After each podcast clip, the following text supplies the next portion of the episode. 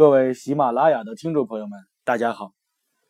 墨白学堂服务健康，我是本期的播讲老师水从斌。上节课咱们已经将我们的肺与肾它的知识框架呢进行一个大致的梳理。这节课的话呢，主要是讲解一下六腑。那么在讲解六腑之前，咱们首先来回忆一下，或者说回顾一下六腑的这样的一个知识点啊。首先的话呢，是它们的总体功能以及功能的特点。之前说过，六腑的话呢，它们都属于空腔脏器啊，空腔脏器，空的这样一个什么呀？腔啊，像一个什么样管道一样啊，空腔脏器。既然是空腔脏器的话呢，它们的功能啊都一样，三个字叫做传化物啊。那么它们的功能特点呢，叫做泻而不能藏，食而不能满。那么这句话是什么意思呢？你可以什么呀？参照我们藏象的第一讲内容啊，进行一个回忆啊。那么这是我们六腑总体的功能以及功能的特点。六腑的话呢，相对于我们人来说什么呀？它要讲的话什么呀？相对来说要简单一些啊。那比如说什么呀？比如说我们的这样一个六腑之一，胆啊、小肠、胃、大肠。膀胱以及三焦，它们的这样一些主要的知识点。首先的话呢，咱们就来讲一下胆。那么从六腑的知识框架上来讲，首先咱们要知道胆的生理功能，其次我们要知道胆的生理特性，最后的话呢，我们要知道胆它的功能失调的这个时候的临床表现。那么首先的话呢，咱们来说一下，在《素问》啊《灵兰秘典论》当中说。胆者，中正之官，决断出焉。那么从他的这样一个话当中呀，我们就可以知道胆的主要生理功能主要是排泄胆汁的这样一个作用。那么它呢是将来自肝脏的胆胆汁传送到什么呀肠道当中啊，并且什么呀帮助我们的肠道进行消化和吸收的这样一个作用。另外的话呢，它的主要的生理特性、生理特点是主决断。何为主决断？这个主决断的话呢，就是我们在认识一个事物的这个时候，或者说我们在判断一个事物的这个时候，这样的一个决断力啊。我们经常会有一些老话说什么呀？这个人有胆子没胆子，是吧？这人的胆气足不足？那么正是他在面临一段一点或者一面一件事情的这个时候，他的这样一个决断力啊。那么第三个的话呢，就是我们要知道。胆它的功能在失调的这个时候，主要的临床表现是什么？因为我们说胆的话呢，主要是什么呀？起到一个收缩，将什么呀里面的内容物胆汁疏泄到肠中，促进消化和吸收的啊。那么所以说什么呀？胆的功能这样一个疏泄胆汁的这样一个功能不太正常的这个时候，那么表现为我们的胆道的梗阻。那么一旦胆道梗阻，那么胆汁不能疏泄到我们的肠中。表现就为什么呀？大便是呈白陶土样大便。那么我们说正常的粪便的颜色应该是什么呀？应该是金黄色的，而且是香蕉样状的这样一个粪便。那么如果说啊，你看到孩子的这样一个大便，或者说成年人的这样一个粪便的颜色变成白陶土样啊，颜色发白，那么就有可能啊，是因为胆道梗阻，胆汁分泌。不足导致的，也就说什么呀？它的主要生理功能是贮藏以及排泄胆汁，助消化。第二个，它的特点是主决断以及调制调节，有什么呀？我们的老神志啊。那么第二个的话呢，我们要讲一讲我们的胃啊。胃的话呢，在《素问·灵兰秘典论》当中的话呢，也有对它有描述。脾胃者，仓廪之官，五味出焉啊。那么我们胃的主要生理功能也是。有两个，首先第一个的话呢，叫做传受啊，或者叫受传。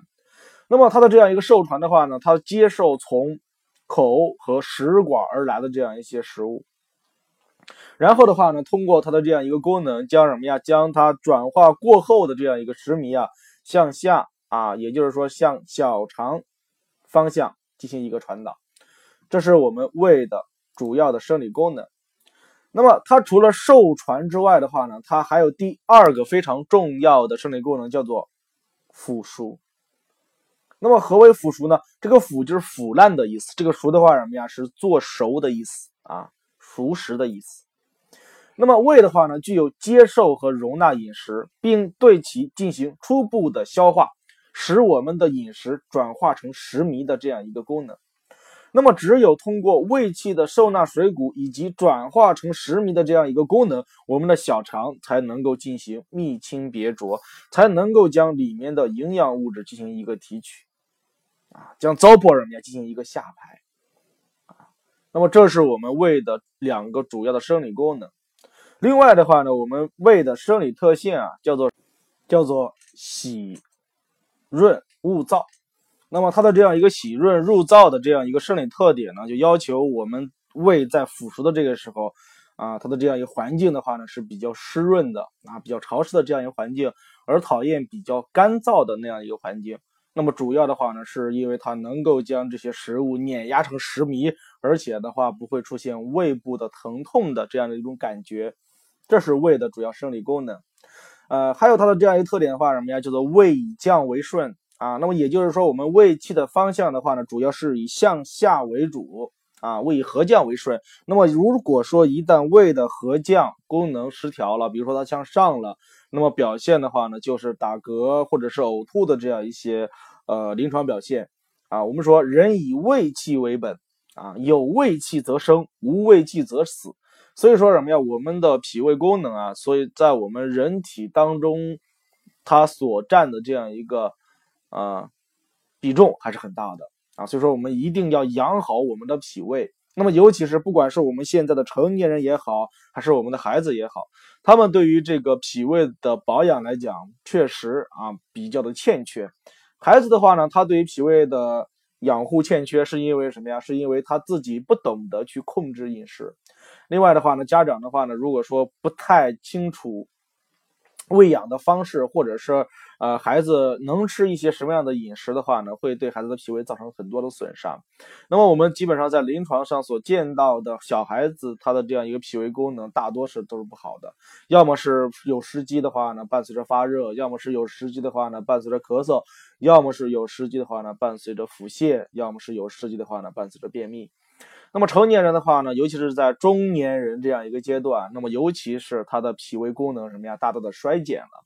那么也就是说，他的这样一个食欲呀，或者说他的这样一个四肢的肌肉丰厚程度的话呢，在逐渐的下降。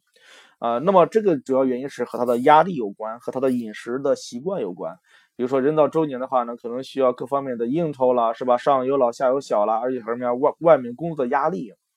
所以说这个时候脾胃的这样一个保养可能不如以前了啊。另外，因为功能也在下降，所以说，不管是我们的小孩儿，还是我们的青年人，还是我们的中年人啊，或者是我们的老年人，都要什么呀？都要对我们的脾胃的功能进行一个很好的养护啊。因为你要知道，有胃气则生，无胃气则死啊。那么第三个的话呢，就是我们的小肠了。那么小肠的话呢，在《素问灵兰秘典论》当中的话呢，说小肠者，受盛之官，化物出焉。啊，那么它的这样一个功能的话呢，非常的重要。那么咱们还是从它的生理功能开始讲解。小肠的话呢，它的生理功能第一个还是受与传。那么它的这样一个受的话呢，是接受从胃而来的食糜。啊。然后的话呢，经过小肠的泌别清浊，将什么呀，轻轻的精微物质提取，然后将糟粕传出体外。那么它的这样一个糟粕的话呢，是传向大肠方向以及我们的膀胱方向，最后什么呀，变为糟粕，也就是说我们的大便以及小便通过肾气的四开合传出体外。这是我们的小肠的生理功能。那么在这里的话呢，受传不用再去多讲，主要是讲解一下什么叫泌别清浊。泌别清浊的话，什么呀？又被称之为什么呀？受盛和与化物啊。所以化物是什么呀？即消化和转化什么呀？所食入的水以及谷物啊。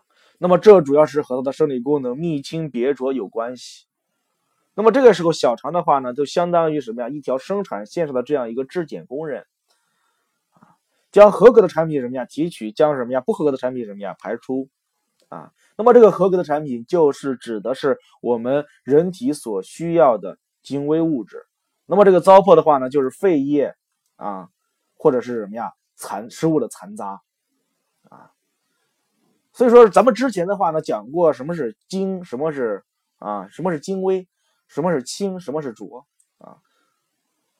清的话呢就是指食物当中的精微物质，浊的话呢就是糟粕，是包括食物残渣以及粪水啊。那么也就是说，我们小肠的泌别清浊是将这个从胃而来的食糜。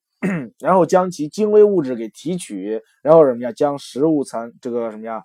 这个食物残渣什么呀？布散什么呀？到什么呀？到那个体外啊。那么它所吸收的这样一个水谷精微和精液的话呢，通过脾的这样运化，转于心肺，再由心肺布散至全身。那么所产生的这样一个食物残渣或者是废水的话呢，一方面走向了大肠方向，然后变成了粪便排出了体外；另一方面的话呢，什么呀？呃，变成了废水，然后经过了膀到了到达了膀胱方向，变为了尿液排出了体外。啊，那么在《内经》当中的话呢，有一句话说的非常好，说小肠居胃之下，受绳胃中水谷而分清浊，水液由此渗于前。糟粕由此而归于后，脾气化而上升，小肠化而下降，故曰化无出焉。这句话呢，主要是讲解了小肠的主要的这样一个生理功能啊。另外的话呢，它还有一个生理特性。生理特性的话呢，两个字儿叫做主液。那么什么是主液呢？所谓的主液，就是说可以将饮食物当中的大部分水分进行一个提取和什么呀，和泌清别浊。啊，然后把水水晶什么呀给到了脾，然后布散在全身，滋养我们的口唇，滋养我们的皮肤，滋养我们的毛发。啊，另一部分的话呢，可能什么呀？呃，就说什么呀，到达了膀胱方向，或者说有一部分到达了什么呀，糟粕当中。啊，这是我们小肠的主液的这样一个能力。那么如果说小肠的功能出现了失常啊，小肠的功能失司的这个时候，临床上的主要表现就为什么呀？消化的不良，比如说小肠的吸收功能不太好。咱们很多人都可能会出现小肠吸收功能不好的这样一个表现，比如说怎么吃都不长肉。那么当然还有什么呀？还有一种是反方向的，就是说小肠的吸收功能太好了，也就是说人家怎么吃的话，人家都是疯狂的这样一个长肉。可能什么呀？吸口空气的话，呢都会胖两斤。那么这主要是什么呀？归于小肠的吸收功能太好。那么除了小肠的吸收功能太好之外的话呢，很有可能是和脾体内什么呀有湿。是吧？脾胃不能运化也是有一定关系的。那么，好像咱们忘了一个什么呀？忘了一个，我们说讲在讲胃的这个时候，胃的功能失调，它的这样一个主要表现啊，它的临床上的主要征象。我们说胃的话呢，主要是腐熟以及受成水谷。所以说，当它们的功能出现了异常，那么就会出现人家打嗝，或者是呕吐，或者是什么呀，出现了食积。那么除了打嗝、呕吐和食积之外的话呢，比如说胃中有热。那么腐熟太过，那么这个时候表现的为什么呀？消谷善饥，吃得多，饿得快，还不长肉啊。那么还有一种是胃中有寒，是吧？体内什么呀？就胃受寒凉之邪的这样一个入侵，那么表现为什么呀？顽固不化。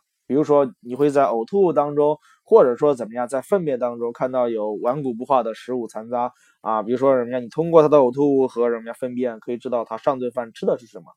那么这主要是什么呀？和胃的啊。这种腐熟不及有关系。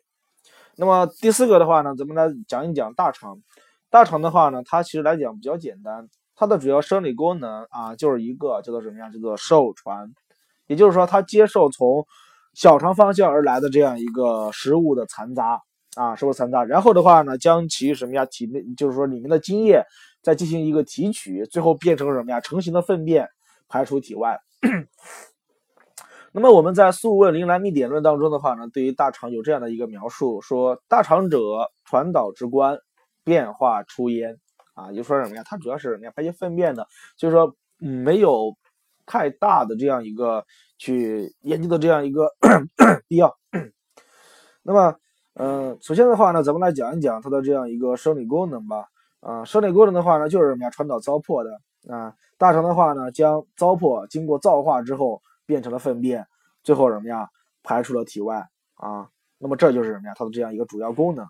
那么也就是说，它的这样一个传导糟粕的能力在失调的这个时候，那么也就是说，我们粪便出现了异常，比如说，要么是粪便变得比较干结，是吧？出现了便秘的表现；要么是这个粪便比较清晰，出现了溏泻的这样一个什么呀临床表现啊。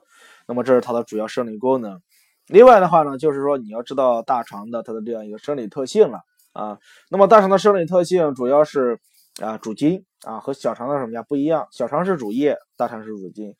那么这个大肠主经的这样一个说法，就是说大肠呀在传导糟粕的同时啊，还能同时吸收其部分水分。啊，那么也就是说，我们的这样一个食物残渣当中的话呢，其实是有一部分水分的。我们的小肠并不可能把所有的水分都给它吸收了和提取了。那么剩余的这部分水分的话呢，主要是使这个粪便是吧软硬什么呀适中的啊。你不能说什么呀，这个粪便当中没有一点水分，这不可能，那干的什么呀，你拉不下来。对吧？所以说什么呀？大肠主筋的话呢，就是说将粪便中如果说水分较多，是吧？那那么这个时候大便不成形，那么大肠的话呢，就什么呀？就进行了什么呀？吸取和吸收，将多余的水分进行了这样一个吸取和吸收，然后是为了保证啊大便是成型的。那么这就是大肠的主筋的这样一个功能。那么当大肠的生理功能异常的这个时候，临床上的主要表现啊，就是说出现了要么是便秘。是吧？大便什么呀？好几天一次，便质比较干结，便味比较臭秽啊，这是我们的这样一个大肠传导失司。另外的话呢，还有一个是我们说腹泻啊，比如说便质的清晰啦，啊不成形啦，便味臭秽啦等等很多啊很多。当然还有的话呢，可能是肠道的这样一个破损，比如说出现了这样一个血便等等。那么这都是人家大肠的功能在失调的这个时候，临床上的表现是什么？那么如果说什么呀，你出现了这样一个便秘或者是腹泻的这样一个表现，那么我们在人体上啊，呃，操作一些穴位或者说操作一些手法的话呢，可以简单的去呃消除我们的这些症状。比如说便秘的这个时候，我们可以什么呀，顺时针的摸揉腹啊，或者是按揉什么呀，按揉天枢或者是大肠腧。那么如果是什么呀泄泻的话呢，我们要逆时针去摩揉什么呀，摩揉腹，然后也是点按天枢啊，以及我们的大肠腧。因为我们这些穴位的话呢，具备双向的良性的调整作用。当然的话呢，你也可以什么呀，艾灸啊，艾灸这个什么呀，艾灸这些穴位都行啊，它都能够起到这样一个啊，简单的消除我们一些症状的功效啊。第五个的话呢，咱们要讲一讲这个膀胱啊，膀胱。那么其实我们在讲膀胱的这个时候说过啊，这个膀胱其实就是一个花瓶，是吧？那么它其实就是什么呀，贮存尿液的啊。那么咱们来看一看这个在《素问·灵兰秘典论》当中呀，对于这个膀胱是怎么来描述的？他说呀，膀胱者，周都之官啊，津液藏焉，气化则能出也啊。那么也就是说，人家这个膀胱里面是主要是贮藏什么呀？贮藏尿液的。啊，那么这就是它的这样一个主要生理功能。那么它的这样一个贮藏尿液，主要还是靠什么呀？小肠的泌清别浊。那么也就是说，这个津液的话呢，什么呀？津液是吧？它分为什么呀？就是说，经过小肠的这样一个吸收之后，它变成了水谷之精和水呃水之精和水之糟。那么这个水之精的话呢，会通过什么呀？肺脾肾是吧？布散至全身。那么这个浊液的话呢，会经过肾的这样一个。啊，运化的这样一个能力，或者说叫气化的这样一个功能，我们说什么呀？肾具有过滤尿液的这样一个能力。那么这个时候什么呀？它如果是浊的话呢，变回了尿液，然后什么呀？贮存在膀胱当中。那么贮存到一定量的这个时候，那么它会随着肾气的开合，将尿液什么呀排出体外。那么，那么也就是说什么呀？虽然说它是储存尿液的，但是尿液什么时候排，并不是它所决定的，主要是靠什么呀？肾气的四开合。那么尿液的这样一个按时排泄，主要是由肾气以及膀胱气的激发以及固摄的作用来调节的。所以说，当我们的人啊，或者说我们的，不管是哪个年龄段是吧，小孩呀，或者说我们的老年人是吧，出现了这样一个小便的失司，比如说什么呀，比如说遗尿啦，或者是这个尿失禁啦，那么咱们的调护主要是从什么呀？从肾来入手。我们比如说什么呀？我们说摩揉丹田啦，或者是肾腧啦，或者是命门啦。这些什么呀？这些点儿来入手啊。如果说你是要吃一些药的话呢，也是什么呀？也是从肾啊一些药物的话呢，也是入肾经的啊，也是入肾经。它对于这个小便的这样一个失禁有一定的帮助作用。最后一个就是我们的六腑，最后一个叫三焦。那么这个三焦的话呢，啊呃，有的书上的话呢，把它叫做什么呀？把它叫做孤腑啊，把它叫做孤腑，是很很孤独的。啊，六腑当中的一腑，那么咱们来什么呀？来说一说为什么呃这个三焦被称之为孤腑啊？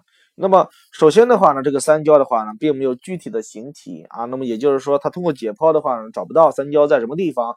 有的人对这个三焦的是什么还存在着很大的疑问啊。那么在中医学界的话呢，对于这个三焦有什么呀？有两种分法啊。要有有的一说什么呀？三焦是没有形体的啊，没有形体的，它主要是什么呀？主要是它的功能。那么有的话什么呀？三三焦的话是有的，但是什么呀？它表现的是啊，我们五脏的不同的位置。啊，那么在《素问》的《灵兰秘典论》当中的话呢，有说过三焦者，绝毒之官也，水道出焉。那么也就是说，这个三焦的话呢，其实是一个通道啊，或者说是一个网络，它主要网络着我们的这心肝脾胃肾，或者说网络着我们的五脏六腑，能够使我们的五脏六腑它们的功能什么呀？啊，合理的去运转，能够保证我们人的正常的生命的运行。那么咱们首先来说一下这个功能之三焦吧。功能之三焦的话呢，说的是什么呀？是上焦如雾，中焦如沤，下焦如毒。那么这句话是什么意思？那么也就是说，上焦的话呢，像雾气一样弥散、弥漫、轻轻滋养着我们的头面；中焦的话呢，如沤啊，如疏啊。那么也就是说什么呀？中焦的话呢，像一个枢纽一样疏通着上下啊啊，联系着这样一个左右内外。然后什么呀？像沤熟一样，什么呀？像一个呃榨汁机一样，可以将我们的饮食转化成水谷之精。那么下焦的话呢，如毒如泉。那么下焦的话呢，像一个下水道一样，是吧？比如说什么呀，它的呃四二便的开合，是吧？啊，我们说什么呀，大便和小便的这样一个排泄，像一个下水道一样。那么这是我们功能之三焦。其次的话呢，还有什么呀？还有我们说部位之三焦。啊，有人说这个三焦的话呢，没有具体的形体，那么它只是代表着我们五脏六腑的不同部位。说什么呀？上焦的话呢是心肺，中焦的话呢是脾胃，下焦的话是肝肾。那么当然还有另外一种说法是上焦脾胃，中焦什么呀？肝脾。呃，上焦的话心肺，中焦的话肝脾胃。然后，呃，下级的话，人家是肾啊，也有这样的一种说法啊。那么也就是说，人家也就是说，我们的三焦的话呢，是我们心肺、肝、脾、胃以及肾的所有的这样一个统称啊。比如说什么呀，我们很多人都会出现，尤其是我们的一些中年人都会出现一些，比如说什么上焦有火而下焦有寒的这样一些表现啊。那么，呃。既然出现了上焦有火，下焦有寒，那么咱们很多人在这个上焦有火热的这个时候，比如说你的口唇出现了疮疡，或者是脸上出现了痘痘，那么你首先能够想到的是啊，我要去清热降火，是吧？用一些这个清热的药物，或者说什么呀，针刺放血，啊，或者是用一些其他的呃泄热的手法吧，啊。但是的话呢，可能你经过这些方式的这样一个。调理的话呢，感觉什么呀？感觉头面部的这样一个痘痘呀，或者是口舌的这样一个疮疡的话呢，变小了。但是呢，它的你会出现什么呀？大便的稀溏，是吧？开始拉肚子了。另外什么呀？出现了腹痛，出现了手脚的冰凉。那么这个时候你会认为什么呀？哎，我的这样一个体内阳气变虚弱了，或者说我受寒了，对吧？所以说什么呀？体内有寒。那么这个时候你会采用一些温阳的方式，是吧？或者是温热的这样一个手法。